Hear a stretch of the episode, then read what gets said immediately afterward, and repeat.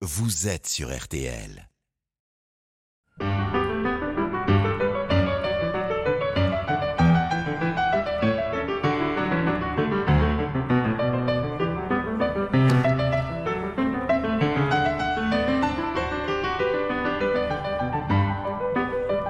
Bonjour Lang Lang. Bonjour. Merci d'être notre invité ce matin avec euh, Steven Bellery, notre spécialiste musique. Vous êtes l'un des très grands pianistes mondiaux. Vous vous produisez dimanche à la scène musicale près de Paris, le 6 juillet, au festival de, Carcassonne. Vous qui vous êtes marié à Paris il y a 4 ans, euh, qui vivez une partie de l'année euh, ici en France, est-ce que jouer dans notre pays a un caractère particulier pour vous I must say that uh, Oui, je dois dire uh, que in France, the audience en France, uh, le public normally need little time. généralement a It's besoin d'un like petit the, peu de the red temps. wine from here. C'est un petit peu Yeah. comme euh, But le vin rouge They finalement. welcome you with their Mais heart. ils- finalement, ils finissent par euh, vous accueillir avec beaucoup de cœur et euh, vous allez devenir de meilleurs amis. Alors la légende voudrait que ce soit un dessin animé euh, qui vous ait permis de découvrir euh, la musique classique, un épisode de Tom et Jerry qui aurait changé votre vie. Vous aviez un an et demi. Vous vous souvenez précisément de ce moment? Yes, I when I was a kid, I was Oui, a, lorsque a j'étais huge enfant, fan of. je dois uh, dire que uh, j'adorais animation. euh, Uh, les dessins And animés. I, I was watching Tom and Jerry Et je regardais beaucoup, the euh, Tom and Jerry Hungarian, et, uh, euh, Rhapsody. Ils Um, jouaient la then, rhapsodie uh, de Mickey. Mouse playing Et il y avait aussi, euh, else, Mickey Mouse qui jouait uh, autre chose. The Chinese character Monkey King. Et il y avait aussi Monkey King, le personnage time, chinois I- qui I felt faisait de a la musique classique. classical music connection, Et je dois dire que j'ai uh, ressenti une vraie connexion animation, avec euh, films. la musique classique par le biais du dessin animé. Vous étiez un enfant prodige, vous n'avez pas eu une enfance normale, premier concert à l'âge de 7 ans, un déménagement à Pékin, puis euh, aux États-Unis. Est-ce que vous diriez que le piano vous a volé votre jeunesse en fait? Uh, for me, Eh bien, pour moi, uh, there's always a great influence. Uh, il y a toujours kind of, eu uh, effectivement une grande the, influence uh, the, the cultures. Uh, and for me, it's very de ces interesting différentes cultures euh, que j'ai pu, uh, dans lesquelles j'ai pu to, uh, vivre. uh, C'était intéressant pour and, uh, moi à la fois uh, d'être also chinois grow up, uh, in, uh, two or three et de different, grandir uh, dans deux ou cultures. trois différentes cultures. And that makes my life uh, very interesting. Et je dois dire que ça a vraiment rendu Life ma, vie très intéressante. Qu'est-ce qui se passe dans votre tête Lang Lang quand vous vous retrouvez devant un piano et quand vous posez vos, vos mains, vos doigts sur le, sur le clavier? Uh, for me, it's like a transition. Pour moi, c'est un petit peu comme une to transition. another zone. Une transition Yeah, vers so une autre zone. in, uh, in a concert hall, I'm Lorsque performing. je suis en train I de jouer, I'm, I'm not pendant un concert, only play for myself, uh, j'ai tendance à jouer à la fois pour moi-même, mais uh, aussi je suis en train de me transformer. great tradition of the music and Je suis en train donc de m'inspirer la tradition de la musique et je construis par le biais d'une passerelle une nouvelle énergie que je reçois de ce lieu et j'essaie de it's- projeter cette énergie vers power. le public.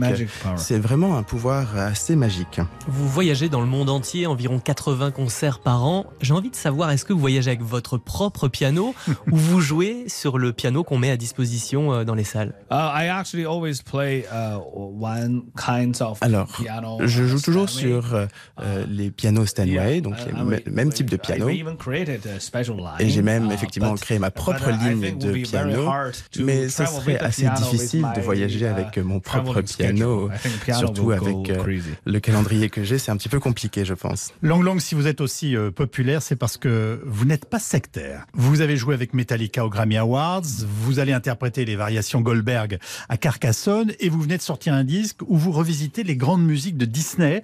Vous aimez agacer les puristes? No, I mean the thing is that I, I always trying to Non. first of all. Alors tout d'abord, j'essaye effectivement toujours de jouer de la, musique classique, c'est mon, travail, c'est ma profession. pianist. Je suis un Uh, pianiste classique. uh, Mais en plus de cela, En plus effectivement d'être un also like pianiste classique, j'aime uh, vivre de nouvelles expériences et être Uh, just au plus près de la culture d'aujourd'hui. Euh, tout comme Liszt ou Chopin le faisaient à leur époque. L'objectif est bien, c'est d'adapter ces mélodies euh, à l'époque présente. Of course, in the same time to- to keep the great Mais tradition. bien sûr, j'essaye aussi de préserver cette way. tradition avec beaucoup de respect. Et si je vous dis Bach ou les Beatles, vous me répondez les deux? I would choose Bach. Non, je choisis Bach quand même. Ah, but this is a definite answer. Non, non, là, il n'y a, a pas de doute. I love Beatles, but I love J'adore les. Beatles, mais bon, je préfère Bach quand même. Lang Lang, ça signifie homme brillant en chinois.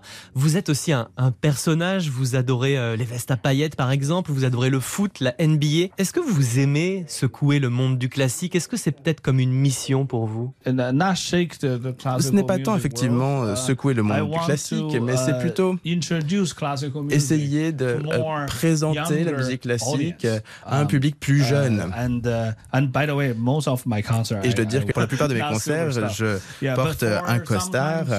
et- uh, Mais lorsque je fais des événements euh, euh, plus pédagogiques, eh bien j'aime être au plus près du public. Reason why I'm doing the Disney Et c'est une des raisons pour laquelle j'ai pu faire cet album euh, avec des musiques de Disney, parce que justement l'objectif c'est de pouvoir euh, apporter une touche classique à And toutes ces mélodies. Et j'ai toujours besoin de trouver euh, with une manière de communiquer avec mon public et un public qui ne music. connaît pas forcément la Uh, musique classique d'ailleurs, et à savoir les enfants en particulier. And, and this is a this is a, a way to kind of try to Et get donc into their c'est une manière finalement de d'entrer euh, leur monde et de faire en sorte qu'ils puissent uh, ressentir la passion qui provient justement donc de leur monde et qui va vers le monde de la musique classique. Daniel Barenboim, l'immense chef d'orchestre et par ailleurs excellent pianiste, euh, dit que votre plus grande qualité, c'est que vous êtes conscient de ce qu'il vous reste à apprendre. Est-ce qu'à 41 ans, il vous reste encore beaucoup de choses à apprendre? Yeah, I mean the, every time, I mean every year. On apprend en uh, permanence. there's So many pieces, À so chaque many fois, il y a different Tellement de styles, morceaux, tellement de uh, différents in- styles que j'aimerais apprendre. in this big classical music world. Notamment, euh, Um, and, il y a une uh, telle variété yeah, dans actually, my le monde du classique. is to do et mon prochain French projet, eh bien, c'est de travailler sur des morceaux français uniquement. Comme qui? Oui. uh, Saint-Saëns, uh, Debussy, Ravel. uh, Ravel, yes, and, and also unfortunately, but I, Non, I malheureusement, non. look into Mais it. bon, je, vais effectivement Yeah. euh, me pencher dessus, je have pense. uh, Mais il y a aussi donc de nouveaux uh, compositeurs, ou en tout cas des compositeurs euh, euh, qui viendront s'ajouter justement à ces noms les plus connus.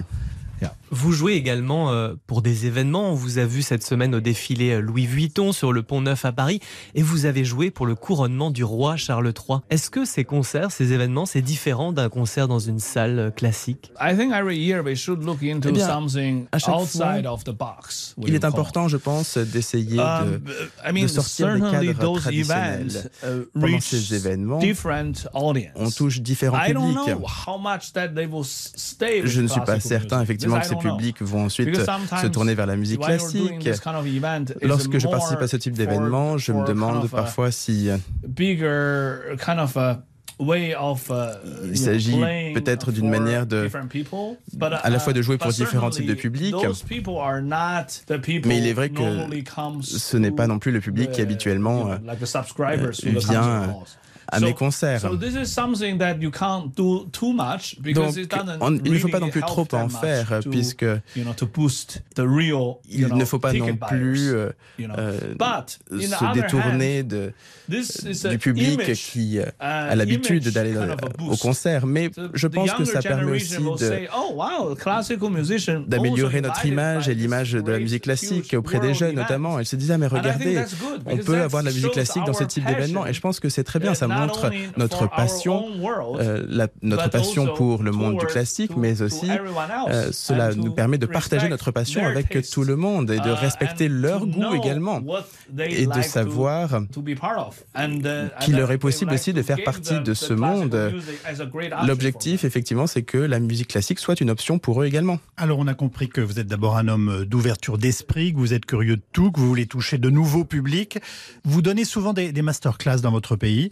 Euh, vous dites quoi aux centaines d'enfants qui s'y pressent et qui rèvent de votre destin? Ce sera ma dernière question. Uh, for, for me, when I'm doing a master Eh bien, lorsque je fais the ces masterclass, l'objectif principal, c'est de l- their heart. leur donner la parole, qu'ils puissent s'exprimer librement. Because sometimes when you learn classical music, especially Lorsque l'on in apprend la musique classique, notamment au conservatoire par exemple, eh bien, très souvent, on nous apprend trop de choses et on nous dit quoi faire. On nous dit il faut faire ceci, il faut faire cela, il ne faut pas faire ceci. Et il y a beaucoup trop de règles généralement. Obviously, we have a tradition Alors, bien évidemment, il y a great une art. tradition à respecter respect, dans l'art de la musique Debussy, classique. certain ways to Il y a certaines Beethoven. manières de jouer Debussy But ou after certaines manières de that, jouer Beethoven, mais après cela, eh bien, il faut s'affranchir de ces règles, il faut utiliser euh, notre recreate imagination pour pouvoir recréer justement ces morceaux.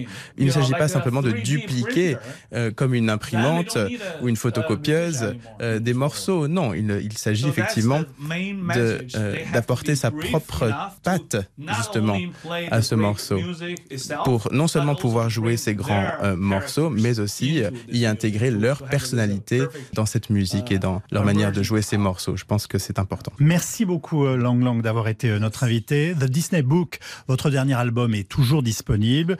Vous le jouerez dimanche à la scène musicale et puis ce sera aussi les variations Goldberg que vous jouerez à Carcassonne le 6 juillet. Merci de votre enthousiasme Merci. et de votre goût du partage. Merci beaucoup.